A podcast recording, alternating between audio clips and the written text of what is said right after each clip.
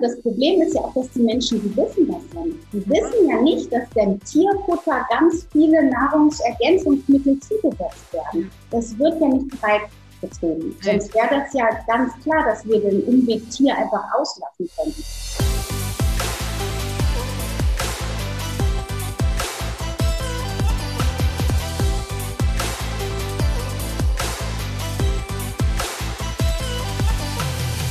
Herzlich willkommen bei Gedankendealer, eurem Format für das Dealen mit inspirierenden Gedanken rund um die berufliche und persönliche Weiterentwicklung. Mein Name ist Christine und ihr wisst, wir laden Menschen zu uns ein, die mit ihrem Wissen, mit ihrer Arbeit die Welt ein bisschen schöner, ein bisschen besser machen. Und unser heutiger Gast passt natürlich auch absolut ins Beuteschema, ins Raster. Sie ist Mutter. Ich erwähne das unter anderem, weil sie auch dazu gekommen ist, sich vegan zu ernähren und inzwischen ihre ganze Familie schon länger, du kannst ja gleich nochmal darauf eingehen, sich vegan ernährt. Und das ist nicht der, und daraus hat sie quasi auch ähm, einen Vlog, einen Blog gestartet, der heißt Wemily. Ich hoffe, dass ich ihn richtig ausspreche. Und da ähm, gibst du ganz, ganz viele Impulse rund um die vegane Familienernährung, wie man das mit Leichtigkeit, mit Freude ähm, gestalten kann. Daraus hat sich auch ein Podcast entwickelt, eine eigene Akademie inzwischen, wo du eben anderen Menschen oder anderen Familien auch Hilfestellung gibst, wie sie für sich einfach auch eine ausgewogene Ernährung, gerade im Bereich der veganen Ernährung, wo viele Mythen ja auch oft bestehen und viele Hürden sich deswegen auch auftun, gibst du ganz viele tolle Tipps. Du bist aber auch inzwischen Buchautorin von dem Buch Vegan für unsere Sprösslinge. Also auch ganz, ganz viel, was du in dem Bereich in die Welt trägst, um einfach uns mehr Sicherheit auch zu geben, dass man sich darüber ganz gut ernähren kann. Ich glaube, das ist deine Botschaft im Großen und Ganzen. Ähm, du hast auch vielleicht, wenn, wenn, wir werden auf jeden Fall viele Links auch in die Shownotes machen, ähm, eine tolle Masterclass äh, für Familien, für, für Menschen oder für Familien, die sich vegan ernähren wollen und äh, bietest da ganz viel an. Also wenn euch der folgende Podcast gleich nicht reicht, da gibt es auf jeden Fall ganz, ganz viel Futter, um daran aufzusetzen. Ich heiße dich herzlich willkommen, liebe Anna Meinhardt. Ja, vielen, vielen Dank, liebe Christine, für die Einladung. Ich freue mich sehr, heute mit dir ein bisschen über die vegane Familienernährung zu quatschen. Und vielen Dank für das tolle Intro und die schöne Vorstellung. Ich freue mich. Ja, ich freue mich auch, weil das ist ein wichtiges, ich finde ein wichtiges Thema. Ich persönlich lebe, ähm, lebe seit äh, jetzt sind drei Jahren vegan und habe mehr oder weniger auch meine Familie sukzessive herangeführt. Und ähm, von daher merke ich auch immer wieder, wie, wie manchmal so Widerstände kommen, wie könnt ihr das als Familie machen? Und manche aber auch ganz neugierig sind, mehr zu erfahren. Ich bin aber selbst keine Ernährungsberaterin, sondern mache das nur in meinem äh, Umkreis quasi äh, oder in meinem Mikrokosmos. Und deswegen interessiert mich, weil du bist natürlich schon viel, viel länger. Du bist ja fast jetzt zehn Jahre vegan. Das ist, glaube ich, nochmal eine ganz andere Welle, die damals war, als ich jetzt, wo es schon schon fast normal oder in einem, je nach Stadt schon fast norm, zur Normalität gehört. Ähm, sag mal, wie bist du zur veganen Ernährung gekommen? Ähm, ja, also erstmal vielen Dank. Ja, das stimmt. Ich bin tatsächlich schon ähm, ziemlich lange vegan. Allerdings war das damals gar nicht so eine richtige Welle. Da fing das so ganz langsam an. Da gab es zum Beispiel, kann man sich heute nicht mehr vorstellen, noch keine Hafermilch. Das ist echt ein Witz. Ähm, und bevor ich jetzt da einsteige, möchte ich noch eine kleine Korrektur sagen. Also meine komplette Familie, die ernährt sich nicht ja. vegan. Ähm, aber da können wir gleich später noch ja. mal ein bisschen drauf einsteigen. Ähm, ich bin zur veganen Ernährung gekommen. Also das ist eine etwas crazy Geschichte, muss ich sagen. Ähm, ich bin nach meinem Studium der Ernährungswissenschaften so ein bisschen zwischen Mutterschaft und ähm, Arbeit hin und her geschwankt und wusste nicht, ich wollte für die Familie da sein, aber auf der anderen Seite äh, wollte ich auch in die Berufstätigkeit starten und das irgendwie zu vereinen. Das gab es in meinem Bereich, so eine 25-Stunden-Woche, die gab es irgendwie nicht. Und dann hat mein Mann, der im Online-Marketing äh, tätig ist, so ein Portal aufgetan. Ähm, das hieß Veggie Café. Und da tummelten sich ganz viele Veganerinnen und Veganer, wie sich herausstellte. Das haben wir dann gekauft und das sollte ich so ein bisschen als Admin und als Moderator so ein bisschen nach oben bringen. Aha. Das andere Portal war Family. Das ist Aha. heute mein Blog. Das habe ich damals aber noch nicht bespielt. Das hatte kein Leben. Und ähm, und ich habe dann, bin so mit dieser veganen Szene in Verbindung gekommen und da waren wirklich so ein paar Veganerinnen und Veganer, ähm, die wirklich ähm, so eine hartgesottene Community darstellten und die haben niemanden da reingelassen, der nicht 100% vegan war. Und mhm. ich habe immer gedacht, oh Mann, wie, wie menschenverachtend sind die teilweise. Und das hat mich echt abgeschreckt. Mhm. Und dann habe ich ähm, erstmal so eine ablehnende Haltung gedacht. Also ich war schon vegetarisch und ähm, habe mir dann aber im Zuge dieses Veggie-Café-Moderierens quasi auch diese Filme angeschaut, die es damals teilweise auch schon gab, die Dokumentation. Und dann öffnete sich mein Blick immer und ich habe immer gedacht, ach, ist schon alles super schlimm und vegetarisch reicht eigentlich nicht. Aber ich wollte auch nicht zu dieser Gruppe Veganer irgendwie, die so für mich total radikal schien, weil ich mhm. immer schon so ganzheitlich und so, ich meine, ich bin schon auf meine Art und Weise auch äh, dogmatisch, aber ähm, ich wollte nicht zu so Extremisten dazu gehören. Also das fand ich nicht schön. Ja. Und äh, also das hatte, ich hatte erstmal so eine ablehnende Haltung. Und dann habe ich eine Yogalehrerin-Ausbildung gemacht und habe ähm, die yoga-philosophischen Schriften gelesen und auf dem Weg zur Erleuchtung, das ist ja so das Ziel der Yogis, ja. Ähm, da ist ein Punkt Ahimsa, das ist so ähm, Leidvermeidung auf allen Ebenen, übersetze ich das immer so für mich. Und ich habe dieses Kapitel abends gelesen und ich bin wirklich so, ich wollte das hundertprozentig, also Yoga klar, ganz steil nach oben und schnell zur Erleuchtung sozusagen. Und ähm, dann habe ich gedacht, okay, Ahimsa, Leidvermeidung, das arbeitete so abends in mir. Ja, und dann bin ich echt morgens aufgewacht. Es hat sich in mir einen Schalter umgelegt und ich bin morgens aufgewacht und habe gedacht, nee, also vegetarisch geht nicht mehr. Ich kann keine tierischen Produkte mehr äh, zu mir nehmen. Ich wusste das ja im Hinterkopf schon, was da in der Massentierhaltung mhm. alles so geschieht. Und ich war wirklich von einem Tag auf den anderen vegan. Und ich war, wenn mittlerweile habe ich auch verstanden, ich war selber ein bisschen überfordert damals. Meine Familie, Familie erst recht. Also ich hatte damals zwei Kinder, ich glaube, die waren so acht und fünf und mein Mann er hat gedacht, oh Gott, hoffentlich hört dieser Screen bald wieder auf. Und das war sehr lustig eigentlich. Und äh, ja, dann habe ich mich da so reingewurschtelt. Es gab noch längst nicht so viele Informationen und äh, ich musste dann, wie das so am Anfang ist, dann erstmal ziemlich viel mich durch die Zutatenlisten arbeiten und habe überall gefragt, ist das vegan und so. Und oh Gott, das war ganz schön mühsam. Aber ähm, das hat auch Spaß gemacht, weil ich da so hundertprozentig hinterstand. Und ich habe den Käse in diesen ersten zwei, drei Jahren überhaupt nicht vermisst, weil das für mich ganz klar war. Und einen Tag mhm. vorher quasi, bevor diese Entscheidung fiel, habe ich gedacht, nee, ohne Käse geht gar nicht. Und das ist ja bei Vegetariern. Bei vielen so, ja. Das Totschlagargument. Ja. Fleisch kein Problem, aber Käse geht ja. Äh, das fand ich total spannend. Ja, genau, das ist so meine Geschichte, wie ich in den Veganismus reingekommen bin. Mhm. Ja, Wahnsinn. Also vor allen Dingen, also wirklich Respekt, wenn es da noch nicht mal Hafermilch gab. Also wenn ich mir vorstelle, da würde ich äh, starten, das wäre echt schon ganz anders als heute. Ja, mhm. ja. Le wo lebst du denn eigentlich? Ich wohne in Bonn. Okay, okay. Ist Bonn ähnlich wie Berlin, was vegan angeht? Ja, es ist schon so ein bisschen provinziell. Ne? Seitdem die Regierung hier weggezogen ist, quasi, also ich bin quasi, als die Regierung weg ist, bin ich hierher gekommen. Ja. Und ähm, nee, es ist schon ein bisschen provinziell, aber es tut sich unheimlich viel. Also ja. das ist gar keine Frage. Man kann ja überall auch gut vegan essen. Wir haben auch reine vegane Restaurants auch und Bioläden, die super Sortimente haben. Mhm. Jetzt hast du gerade gesagt, das war so bei dir, nee, nee, also ich, ich weiß das zwar alles äh, mit den Filmen und so, aber ich bleibe immer noch vegetarisch. Und das, ich, ich habe den Begriff, äh, weiß nicht, ob den kennst du wahrscheinlich auch recht häufig gehört, dass so, dass es so, so ein typisches Beispiel für so eine kognitive Dissonanz ist. Wir, wir, wir innerlich wissen wir eigentlich schon, dass das nicht okay ist, aber wir, wir machen es trotzdem. Und dass sich das aber trotzdem für uns als Mensch, ähm, wir gehen da zwar über ein Gefühl hinweg, aber eigentlich haben wir immer ein kleines grundsätzliches schlechtes Gewissen, was so mitschwingt, weil wir eigentlich ja die Fakten und die Daten haben ähm, und deswegen so gegensätzlich eigentlich von unserem Wissen arbeiten. Ähm, erlebst du das? Was, also da war diese, diese, dieser Weg zur Erleuchtung quasi bei dir der Moment. Ähm, da da gibt es ja wahrscheinlich unterschiedlichste Impulse. Hast du so, so aus deiner Erfahrung auch in der Arbeit, ähm, was, was, was da hilft, um wirklich auch ein, die, die Hürde zu nehmen, wirklich ins Vegane auch dann zu gehen, wenn man eigentlich schon weiß, ja, ist eigentlich nicht okay, aber ähm, ja, auf Käse kann ich eben nicht verzichten. Gibt es da irgendwas so, was du sagst, da, da, da gibt es den und den Trick, der hilft vielleicht nicht allen, aber vielen? Also, ich, also das ist ganz individuell, glaube ich. Aber das, das Erste, was definitiv da sein kann, ist, dass du wirklich ehrlich zu dir bist. Mhm. Weil wenn du ehrlich zu dir bist, und du hast dieses Wissen vor dir ausgebreitet, ja, und du kannst dieses Leid auch fühlen, sich dafür zu entscheiden, das nicht mehr zu verdrängen. Und das ist ja das, was die meisten Menschen machen. Das mache ich auch mit verschiedenen anderen Dingen. Ja, so sind wir halt gepolt. Wenn ja. wir auf irgendetwas nicht verzichten wollen und wissen aber so richtig super ist das nicht, dann drängen wir das einfach weg, das schlechte Gefühl. Ja. Ne?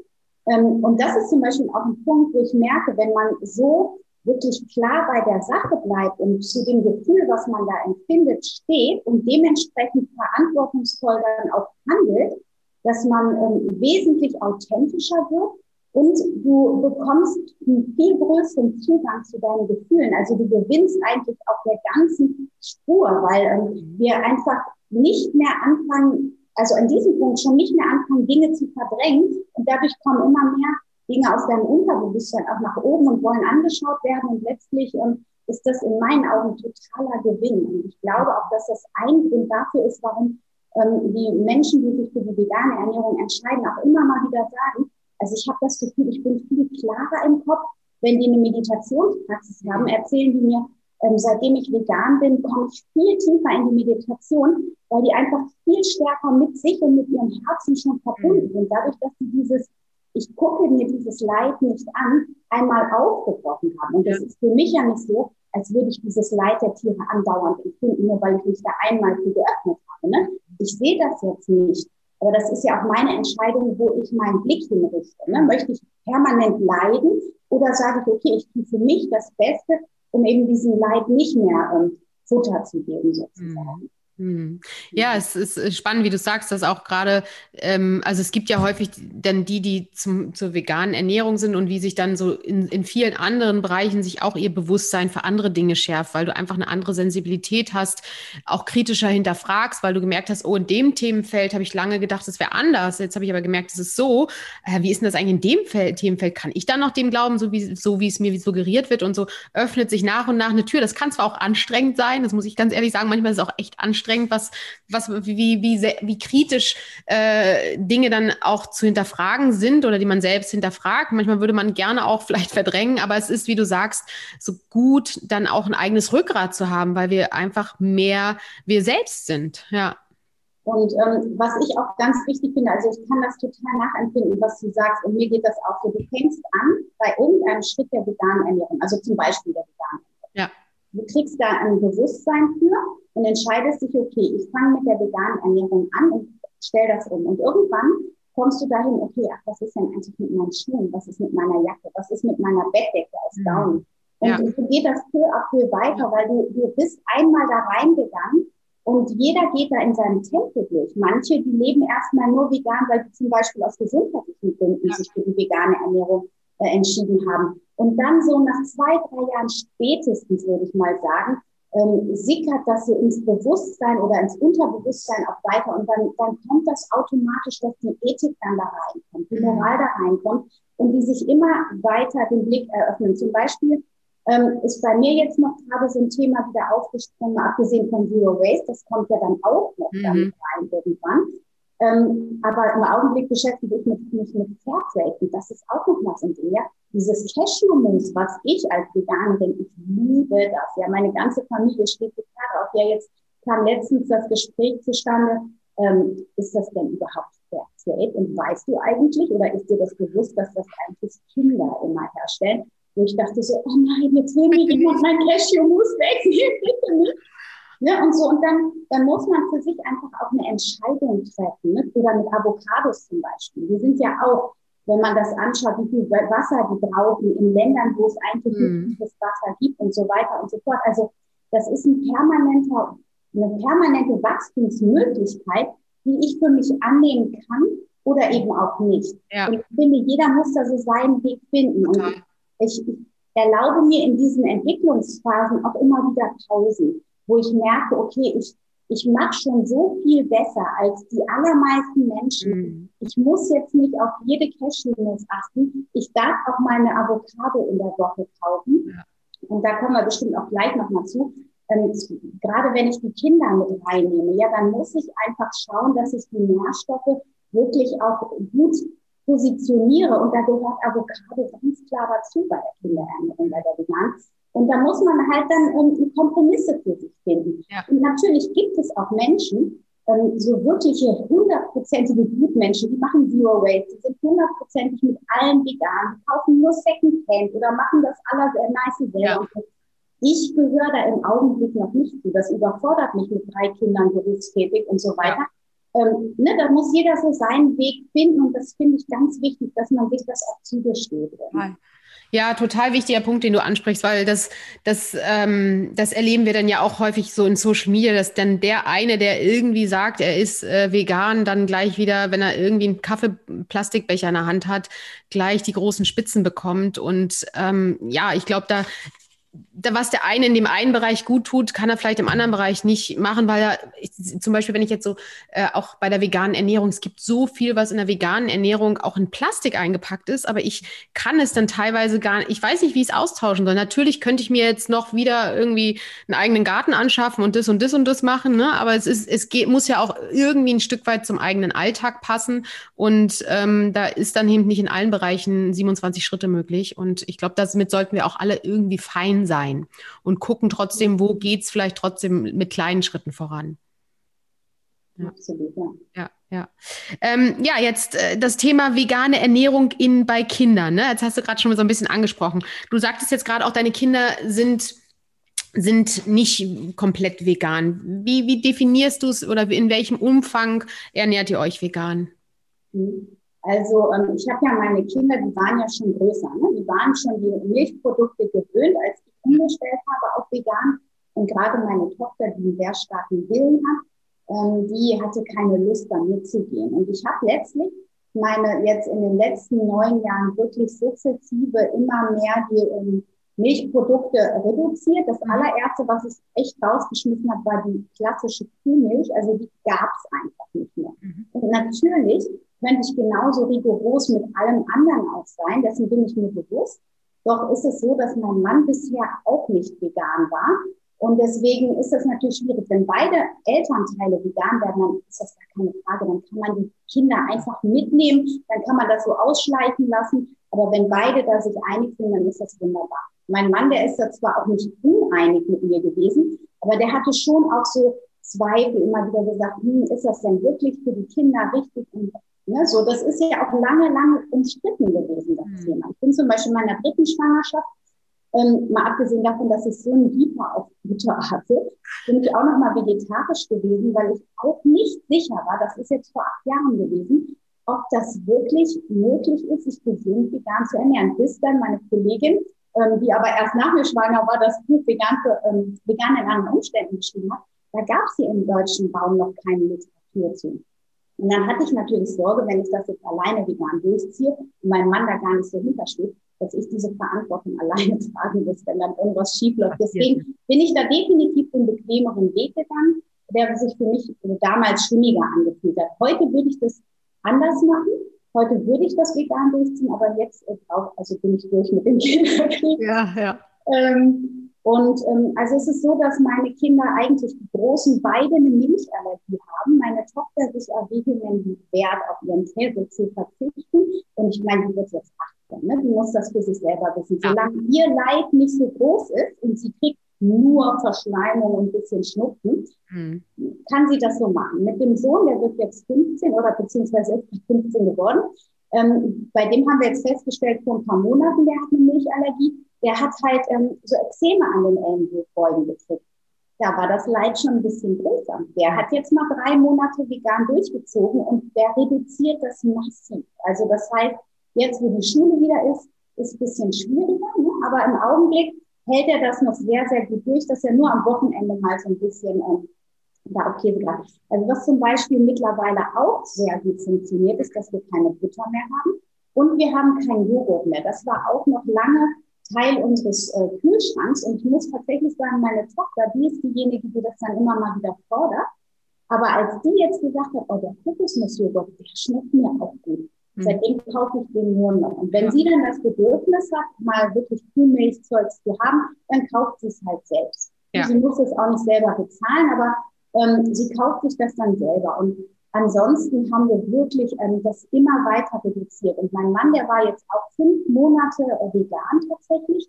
Der ist aber genauso wie meine Tochter letzten Endes. Die sind sich da sehr ähnlich. Die wollen nicht so in diese Schublade. Ne? Die wollen sich frei fühlen. Mhm. Und wenn mal so ein Stück Fleisch da ist und der Appetit da ist, dann gehen die dem nach. Mhm. So, das geht nicht zu Hause. Das wird auch aus Respekt zu mir und mein, meiner Haltung und meinem Denken ähm, schon seit Jahren nicht mehr so gemacht. Mhm. Ne? Und seitdem es jetzt vegane Fischstäbchen gibt, ja. ist auch dieses Thema total gegessen. Ja. Ähm, das war immer mal noch so eine Ausnahme, ja. ähm, die ich äh, ganz selten gekauft habe auf ausdrücklichen Wunsch. Aber ansonsten so mein Sohn, von dem ich eben erzählt habe, den 15-Jährigen, der hat zum Beispiel, ich glaube, als der acht oder neun war, von sich aus entschieden, ich esse keine Tiere mehr. Mhm. Die Lehrerin, die hat das Thema aufgepasst und der hat es selbst entschieden. Und der Kleine, der jetzt sieben geworden ist, der geht halt einfach mit. Der ist auf jeden Fall Vegetarier durch und durch. Und ähm, der war auch am Anfang vegan tatsächlich, bis er spitz gekriegt hat, dass seine Geschwister Käse auf dem Brot haben und er irgendwie nicht.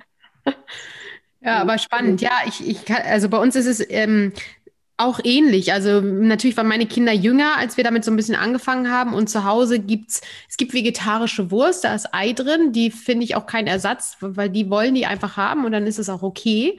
Ähm, und in der Schule dürfen sie essen, was sie wollen, weil ich da irgendwie nicht vorschreiben möchte, dass sie mhm. nur das und das auf dem Teller haben. Oder wenn wir mal irgendwo, jetzt fängt es ja langsam wieder an, dass man sich auch mehr mit Freunden treffen kann. Wenn wir jetzt beispielsweise irgendwo grillen, dann verbiete ich denen nicht, dass sie von den anderen auch was essen dürfen oder so. Aber bei mhm. uns zu Hause gibt es hauptsächlich ähm, vegane Ernährung. Aber es kann auch sein, dass die Kinder, wenn sie dann größer werden, einfach sagen, nee, jetzt möchte ich aber das und das. Ne? Also und dann gilt es dem auch zu gucken, dass sie sich natürlich auch ihre eigene Identität entwickeln und sich nicht alles vorgesetzt fühlen, sondern da auch irgendwo mitentscheiden dürfen. Und ähm, das finde ich auch wichtig, so, so, wie du es auch sagst, ja.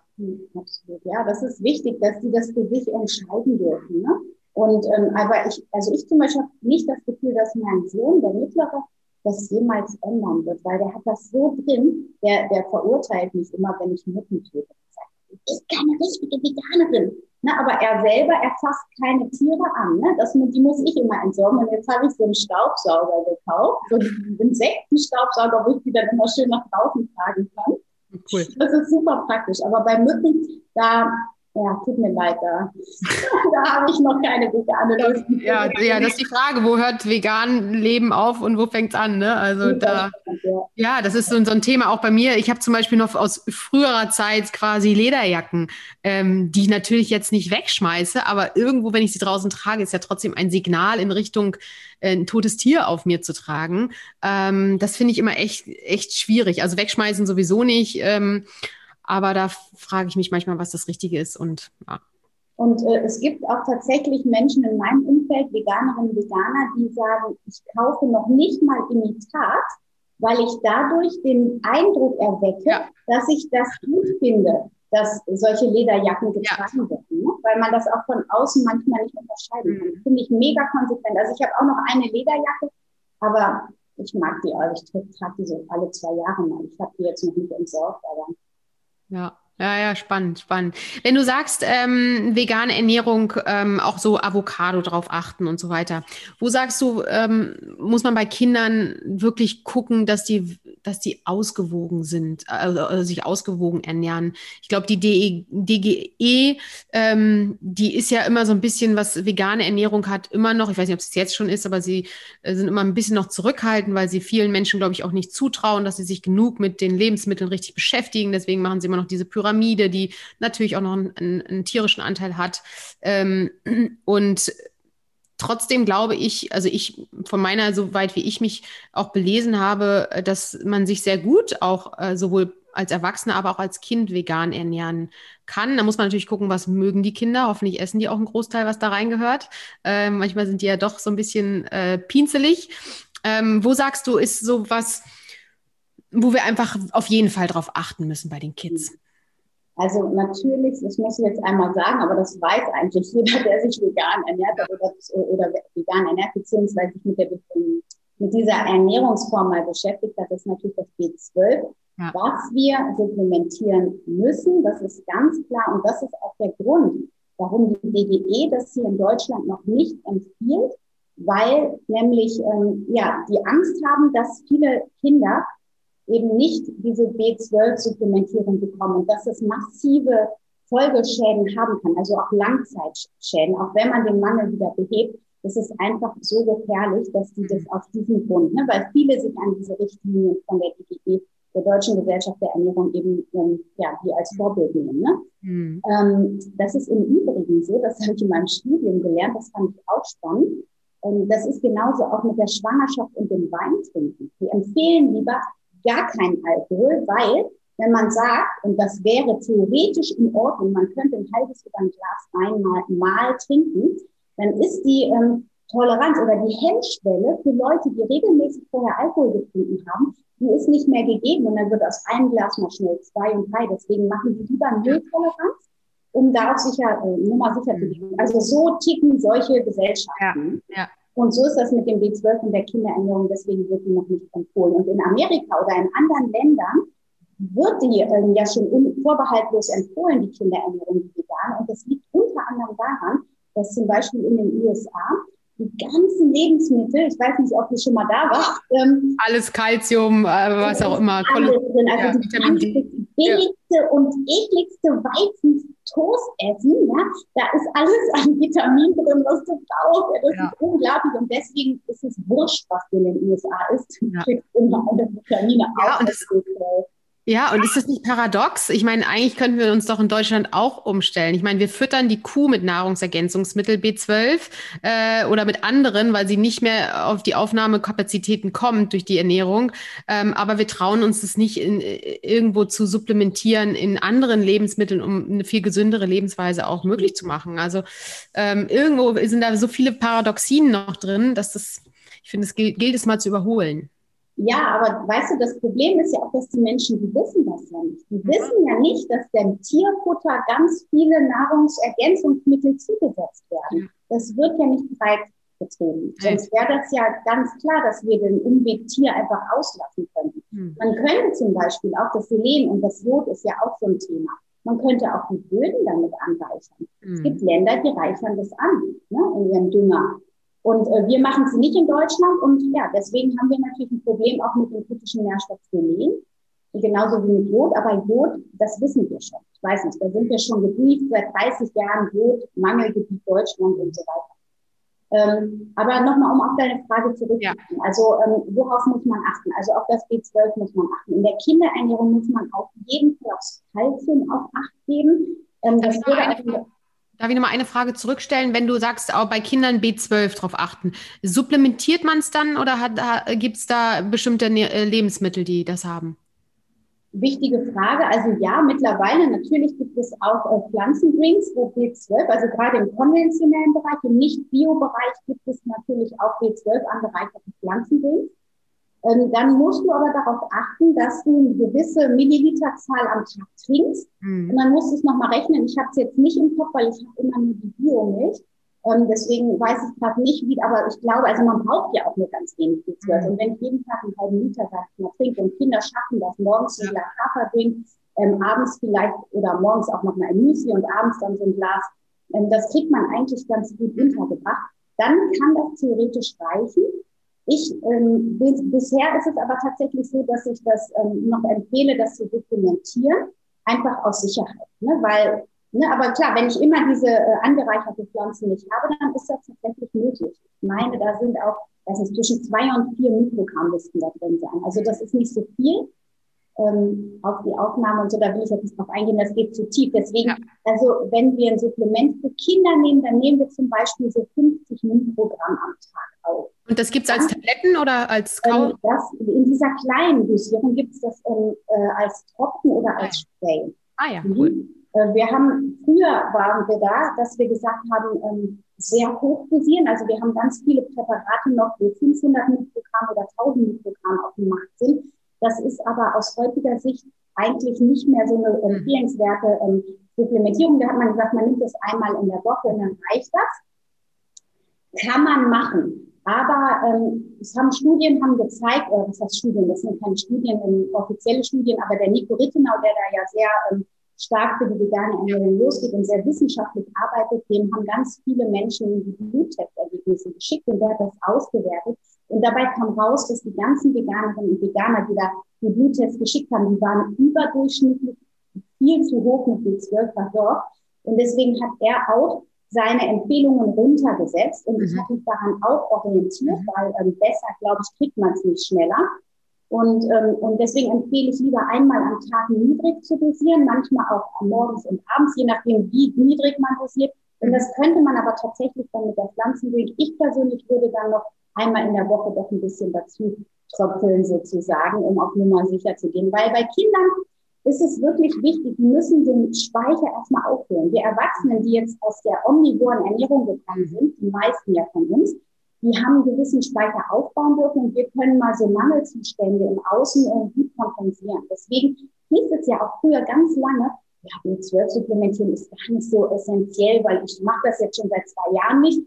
Ähm, ich weiß noch, der Björn Schimpi, ich hoffe, ich erzähle jetzt nichts Falsches, aber so habe ich den wahrgenommen, ja, als der ganz früh, der war ja so dieser Revoluzer aus dem bisschen, der hat am Anfang noch gesagt, er supplementiert das nicht, aber mittlerweile, ich habe mit ihm auch ähm, persönlich immer mal wieder Kontakt gehabt und er supplementiert es mittlerweile auch, weil er nämlich damals auch noch aus seinen Reserven gezerrt hat. Ne? Mhm. Und also von daher definitiv supplementieren. Ähm, kommen wir zum Kalzium, wenn du einfach. Ja, ja super. Mhm. ähm, kam in dieser Veggie Diet Studie von Dr. Keller auch ganz stark raus. Das war eine Verzehrsstudie, wo die Aufnahme gemessen wurde von den Kindern. Und da kam eigentlich raus, und zwar nicht nur bei den veganen Kindern, sondern auch bei den vegetarischen, omnivore ernährten Kindern, dass sie alle zu wenig Kalzium zu sich nehmen. Und deswegen ist das für mich ein Nährstoff, der total ähm, ja, unterschätzt ist, den wir wirklich im Auge behalten müssen. Auch für uns Erwachsene, wenn wir zum Beispiel keine angereicherte, äh, keinen an, angereicherten Pflanzendrink nehmen. Ja, also wenn ich jetzt keinen Kaffee mit Milch trinke oder kein Müsli trinke, wo ich Hafermilch reinführe, ähm, äh, esse. Müsli kann man ja nicht, obwohl man oh, kann ja. mittlerweile alles trinken. Mit viel Hafermilch, mit viel Hafermilch kann man es trinken. Genau, also oder irgendwelche Shakes. Also so, ne, dann ja. muss man da schon drauf achten und kann man auch das supplementieren. Ich ähm, empfehle das immer mit der Calciumalge. Das ist auch die Supplementierung, die in den Pflanzendrink drin ist. Mhm. Ich habe da so ein Päckchen Pulver zu Hause und das mische ich mir dann entweder ähm, noch mal extra in mein Müsli oder, weil ich nehme nämlich nicht die Kalzium angereicherte Pflanzenmilch, weil die nämlich Zucker hat und ich nehme die ohne Zucker. Mhm. Und ähm, so, da muss man dann einen anderen Weg finden, wie man ja. sein Kalzium kriegt. Ja. Ne? Und, aber das ist eine sehr natürliche Form und das ist ähm, definitiv in Ordnung. Cool. Ähm, ein anderer kritischer Nährstoff ist das Eisen. Das ist aber, das hängt allen so im Hinterkopf, glaube ich. Ja, also, ne, weil die Vegetarier sind ja auch chronisch unterversorgt, gerade die Frauen immer und so. Ähm, das ist nicht unbekannt und aber bei den Kindern auch ein wichtiger Nährstoff, weil die ja einfach im Wachstum sind und noch sehr viel Körpergewebe aufbauen. Und daher ist es wichtig, dass das Blut ordentlich mit Eisen versorgt ist, damit es den Sauerstoff überall gut kann und so weiter. Ähm, ist aber auch kein Problem. Ne, wenn wir ja. regelmäßig Nüsse, Kerne zum Beispiel haben oft viel Kalzium, Sesam zum Beispiel. Oder wenn wir grünes Blattgemüse essen, wenn wir ähm, was haben wir Eisen noch? Ähm, achso, die, die ganzen Beerenfrüchte, ne? die dunkelroten Heidelbeeren und so weiter. Also das kriegen wir gut hin. Und dann Hülsenfrüchte auch. Ne? Hülsenfrüchte wie Linsen. Und da wurde jetzt gerade, ähm, also ich habe das so vor ein paar Monaten mitbekommen. Ich glaube, es ist noch ganz frisch. Hier in Bonner ein Professor hat das rausgefunden. Es gibt einen Aufnahmeweg für Eisen im Darm. Das war bisher nicht bekannt. Und der nimmt dieses ähm, zweiwertige Eisen aus den Pflanzen sehr gut auf. Mhm. Ja, und wenn wir also Linsen in unsere Kinder hineinbekommen, ist es total super. Bekomme ich leider nicht. Bekomme ich leider nicht. Linsen essen sie nicht. Das ist die Herausforderung. Nicht mal Erbsen. Äh, ja, das ist aber egal. Das, da findet man dann Beeren zum Beispiel als andere Möglichkeiten. Aber spannend, äh, weil das mit dem, das mit dem äh, Aufnahmeweg, weil da wurde ja immer gesagt, man muss das doch mal fördern, Eisen noch mal mit O-Saft und erstmal nichts essen und keine Ahnung was. Also ähm, wenn es da jetzt eine andere Möglichkeit gibt, auch dieses Zweiwertige gut zu verarbeiten, ist ja großartig. Also es ist grundsätzlich nicht verkehrt, was Vitamin C-haltiges zu was Eisenreiches ja. zu kombinieren, weil der Körper muss aus diesem zweiwertigen Eisen ein dreiwertiges Eisen machen und da hilft das Vitamin C an. Mhm. Und im, im, Fleisch liegt halt dieses, ähm, dieses Eisen in, ähm, in dieser ähm, dreiwertigen Form vor und das ist genau das, was der Körper dann sofort weiterverarbeiten kann. Mhm. Deswegen ist so dieser Mythos entstanden, dass zweiwertiges Eisen, was in Pflanzen enthalten ist, weniger wert ist als das Dreiwertige. Was aber Quatsch ist, weil der Körper kann es umsetzen und wir haben in der Regel, auch wenn wir nicht genau darauf achten, immer was Vitamin C reich ist, weil wir ja in der Regel immer irgendwie Gemüse haben. Ne? Mhm. Paprika ist auch Vitamin C. Ja, ja, super viel, super viel Vitamin C, ja, das stimmt. Ja, schön, cool. Ähm, und was sagst du zum, was ich hatte jetzt gerade noch was äh, im Kopf, jetzt habe ich es gerade vergessen. Ein ich würde dann noch das Omega-3 gerne einmal kurz. Ja, hau mal rein. Und dann vielleicht ja, meine Frage nochmal ein. Ja, Omega-3. Mhm. Also Fischstäbchen. Fisch, ja, ja, ja. Fisch vom Feld. Das ist ein bisschen Werbung jetzt. Ja. Echt, da ist Omega-3 drin. Das ist super. Also, wir haben das gut konzipiert. Ähm, aber trotzdem empfehle ich da definitiv eine Supplementierung von Algenöl, weil das ist ähm, nicht übrigens nur ein Problem von Veganerinnen und Veganern, sondern tatsächlich auch von Mischköstlern. Wir essen viel zu wenige Omega-3-Fettsäuren und normalerweise nehmen wir die aus dem Fisch. Mhm. Ähm, ist aber, wir essen viel zu wenig Fisch dafür, dass wir den Bedarf an Omega-3-Fettsäuren, vor allem an diesen ähm, DHA und EPA-Fettsäuren, wirklich ähm, decken können. Und deswegen ähm, auch bei Kindern schon anfangen zu supplementieren. Da gibt es ein wunderbares Öl, das ist Olivenöl mit ähm, Algenöl gemischt. Mhm. Und das finde ich die einfachste Möglichkeit. Das kriegen meine Kinder so alle zwei Tage. Als Löffel dann, oder wie?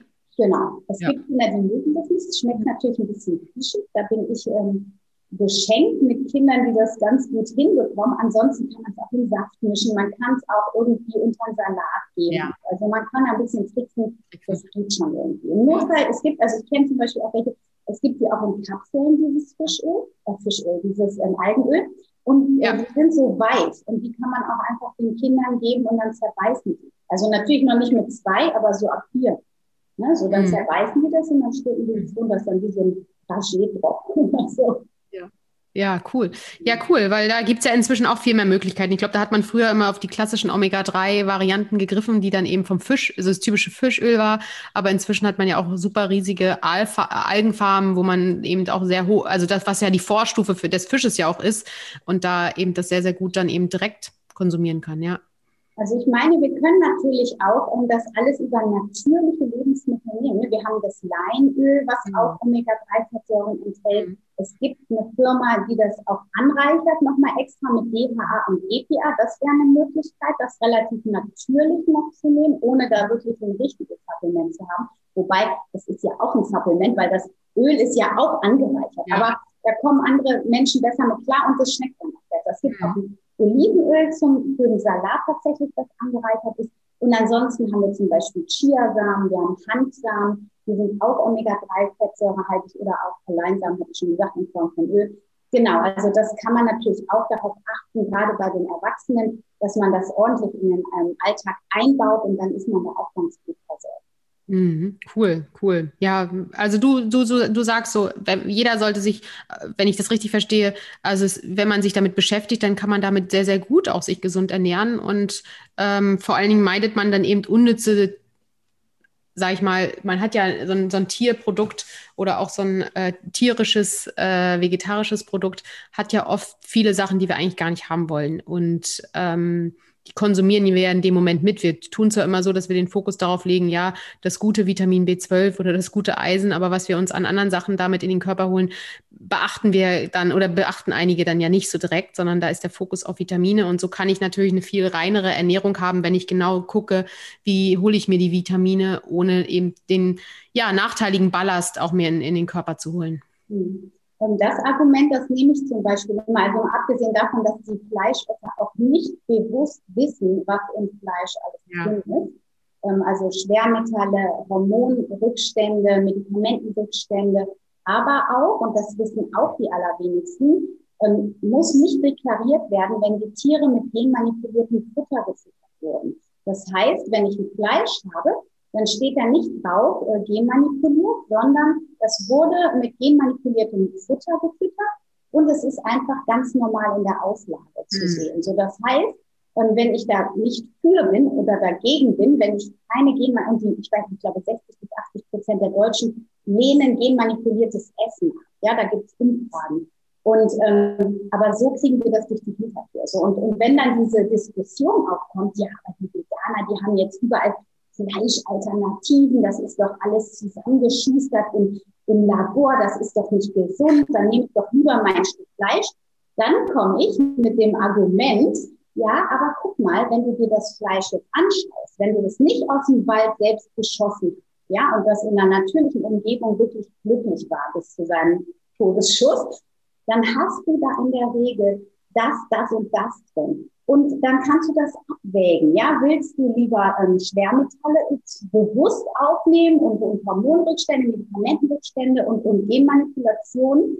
Oder ähm, nimmst du halt ähm, das, was halt vielleicht aus anderen pflanzlichen ähm, Naturstoffen ähm, extrahiert wurde und neu zusammengesetzt wurde, wo vielleicht auch nicht alles perfekt definitiv ist, aber kannst du abwägen. Und was jetzt da unterm Strich gesünder ist, keine Ahnung, das wissen wir nicht. Das wissen wir vielleicht in 20, 30 Jahren, wenn alle Veganer, die sich von alternativen Fleischaltern, äh, Fleischprodukten da äh, ernährt haben, wenn die dann alle tot umfallen. Dann wissen wir, dass es giftiger war, eventuell, aber ich meine, äh, wir wissen, dass das Fleisch, ja mal abgesehen von den Beistoffen, die wir nicht wissen, dass wir die aufnehmen, noch andere ähm, ja, Krankheiten nach sich ziehen. Das ist ja wissenschaftlich belegt.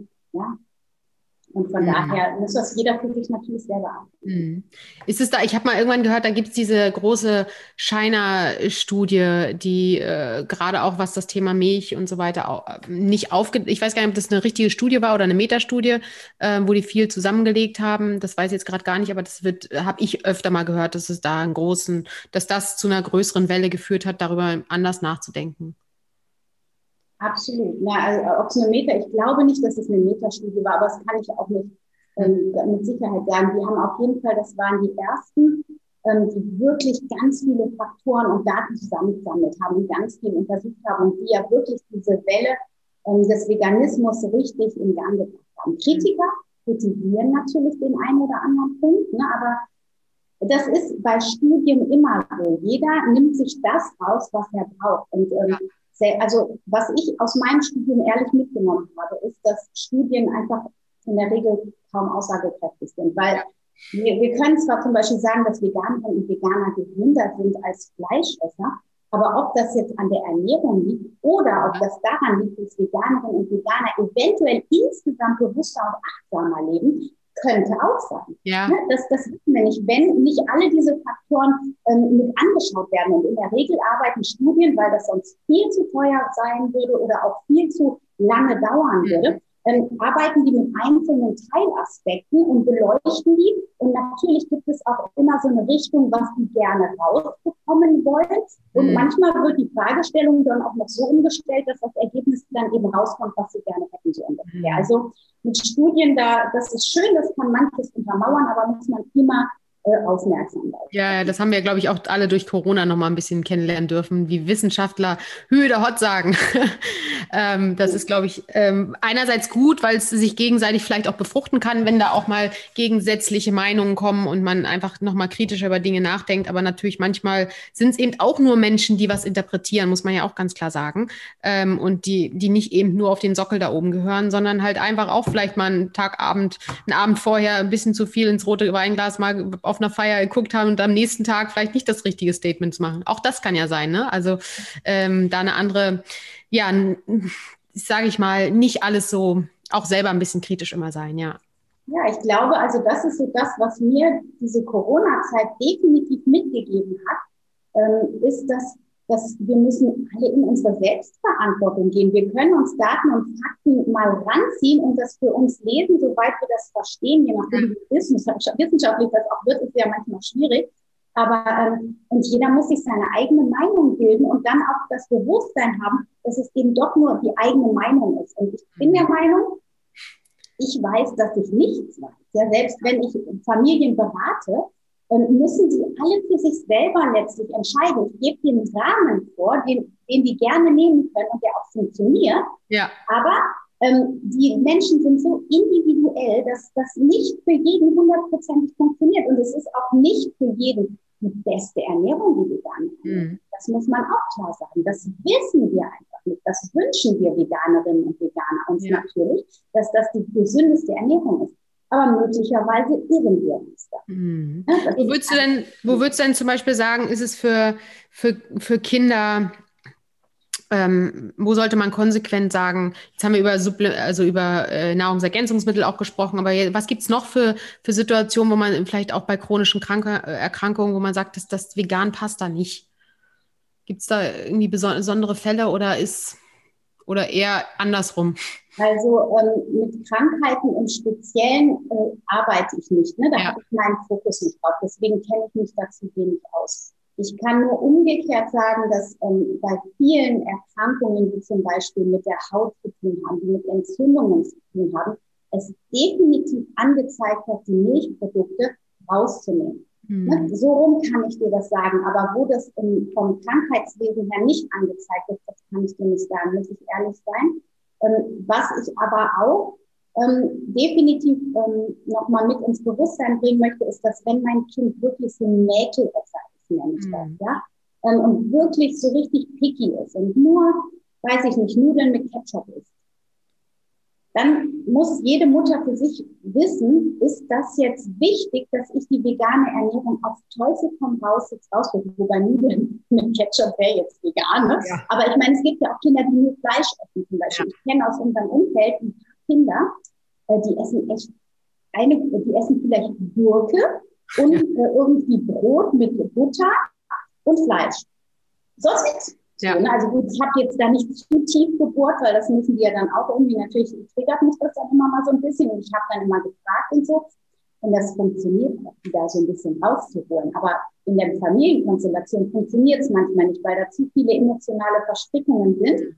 Und, und deswegen ist es dann manchmal spannend. Und dann muss man die Kinder auch erstmal so lassen. Und, und so einem Kind dann das Fleisch rausschleichen zu lassen, weil man aus ethischen Gründen es nicht mehr vertreten kann, dass man sein Kind Fleisch oder auch aus gesundheitlichen Gründen, weil man wirklich für sich spürt, dass die vegane Ernährung das Gesündeste ist, würde ich persönlich nicht machen. Mhm. Ne? Also ich würde das konsequent vorleben. Ich würde das immer mal wieder im kindgerechten Jargon äh, thematisieren. Ich würde Kinderbücher darüber kaufen, um da so ein Bewusstsein zu schaffen. Aber letzten Endes sind Kinder auch so individuell und möglicherweise brauchen manche Kinder am Anfang diesen Proteinschock hm. und ähm, das transformiert sich dann. Hm. Aber das, also ich habe wenig Kinder getroffen, also diese eine, die ich jetzt gerade im Kopf habe, die wäre vegane Ernährung nicht vegan. Definitiv nicht. Und ich hm. habe noch, ich habe noch eine, die ist zum Beispiel, die hat fast gar nichts gegessen und die hat nur so ein Schokoding, der total mit Nahrungsergänzungsmitteln Gott sei Dank dann voll war und Croissant gegessen die ersten drei Jahre ihres Lebens. Mittlerweile ist sie auch noch Paprika und Tomaten. Und also das ist schon auch echt ein hartes ja. Ding. Ne? Also mhm. das darf man nicht unterschätzen, ist eine Herausforderung für die Eltern.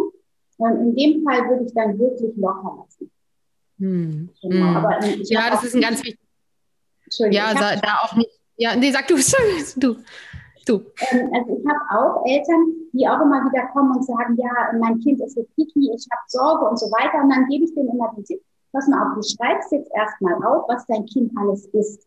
Und in der Regel, ja, bei diesen veganen Eltern, mit denen ich gearbeitet habe, gab es immer genug Lebensmittel, die man gut kombinieren konnte, dass das Kind trotzdem einigermaßen nährstoffdicht über die Runden gekommen ist. Und das mhm. Witzige ist teilweise, also ich habe schon Sachen erlebt, da haben wir ein Coaching gemacht und dann riefen mich die Eltern hinterher und sagten so, nachdem ich mit denen gesprochen habe und auch so ein bisschen, jetzt fühl mal rein, so wie ist das, wenn das Kind nicht so viel isst und so weiter, dann habe ich ein paar Tipps gegeben, habe denen quasi auch versucht, diese Sicherheit zu vermitteln, dass alles gut ist. Und nachdem die sich da so rein entspannt haben, du kannst es dir nicht vorstellen, unser Kind ist auf einmal ganz viel, wir sind total wach. Und das habe ich gedacht, wow, wie cool ist das? Also die mhm. Eltern können da auch ein bisschen dran arbeiten, dass das ja.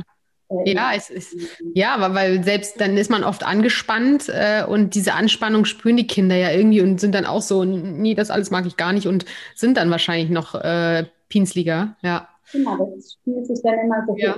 Es ist eine Resonanz, ja. Jetzt hast du das ähm, Buch geschrieben, Vegan für unsere Sprösslinge. Es ist sowohl Ratgeber als auch Kochbuch, ne? Mhm. Ähm, ich ich glaube, drei, vier Jahre alt, wenn ich es richtig im Kopf habe. 2018, im Oktober 2018. Ah ja, kurz so zweieinhalb, okay. Ähm, und du hast auch viele so Kurse, Online-Kurse, die du über deine Akademie zum Beispiel anbietest. Mhm. Ähm, ist das Buch so ein Einsteigerbuch oder was, was rätst du, wenn man sagt, ich möchte eigentlich mehr erfahren, ich möchte mehr zu dem Thema ähm, mich zumindest erstmal belesen, ob ich dann gleich wechsle, weiß ich noch nicht, aber ich, ich möchte irgendwie interessiert mich und ähm, wo sagst du, ist so das, das Einsteiger äh, oder wo, wie kommt man am besten in, in das Thema rein bei dir?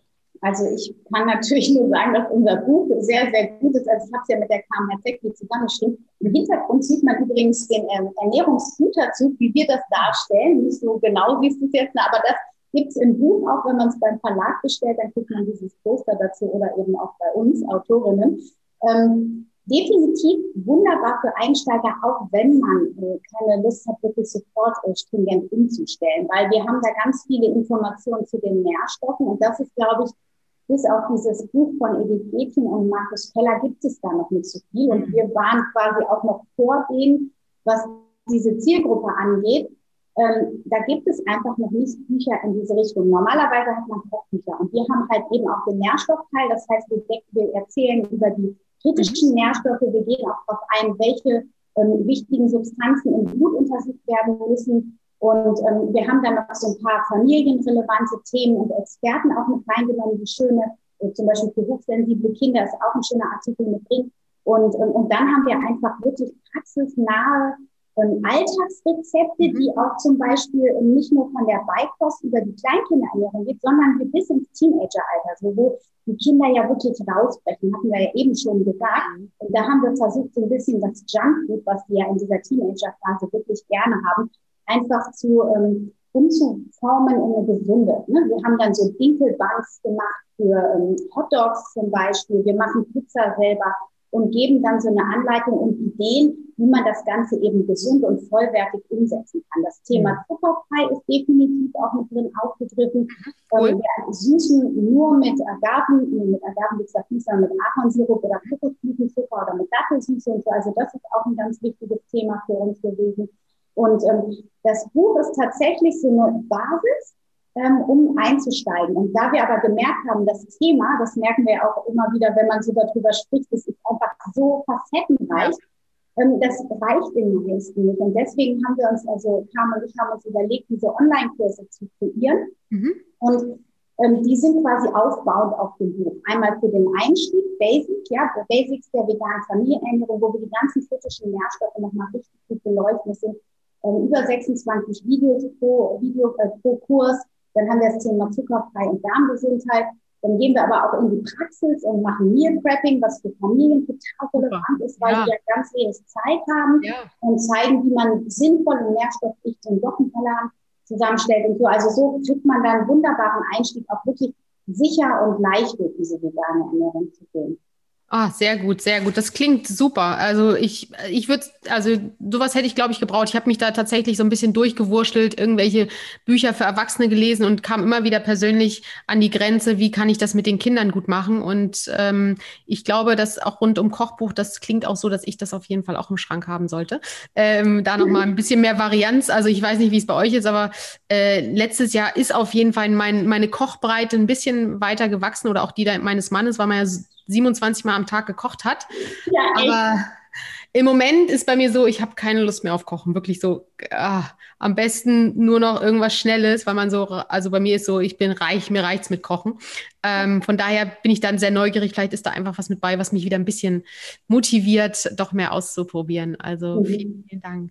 Ja, super, Anna. Ich äh, fand es mega, mega äh, spannend. Einfach deine, sowohl von deiner Art her, dass du sehr pro bist, aber auch ganz klar Risiken aufzeigst, weil wir alle, jeder muss das für sich entscheiden und da auch mit Wissen eben sein Wissen aufbauen, aber auch Grenzen kennen, ähm, die es natürlich in anderen Ernährungsformen auch gibt. Und auch die Grenzen sollten wir vor Augen haben.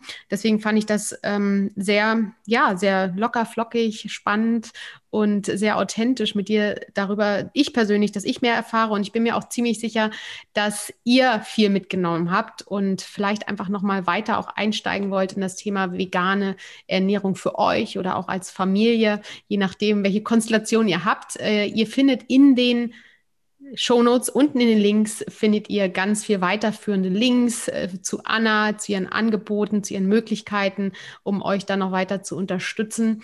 Und mich würde es persönlich riesig freuen, wenn ihr die Folge teilt.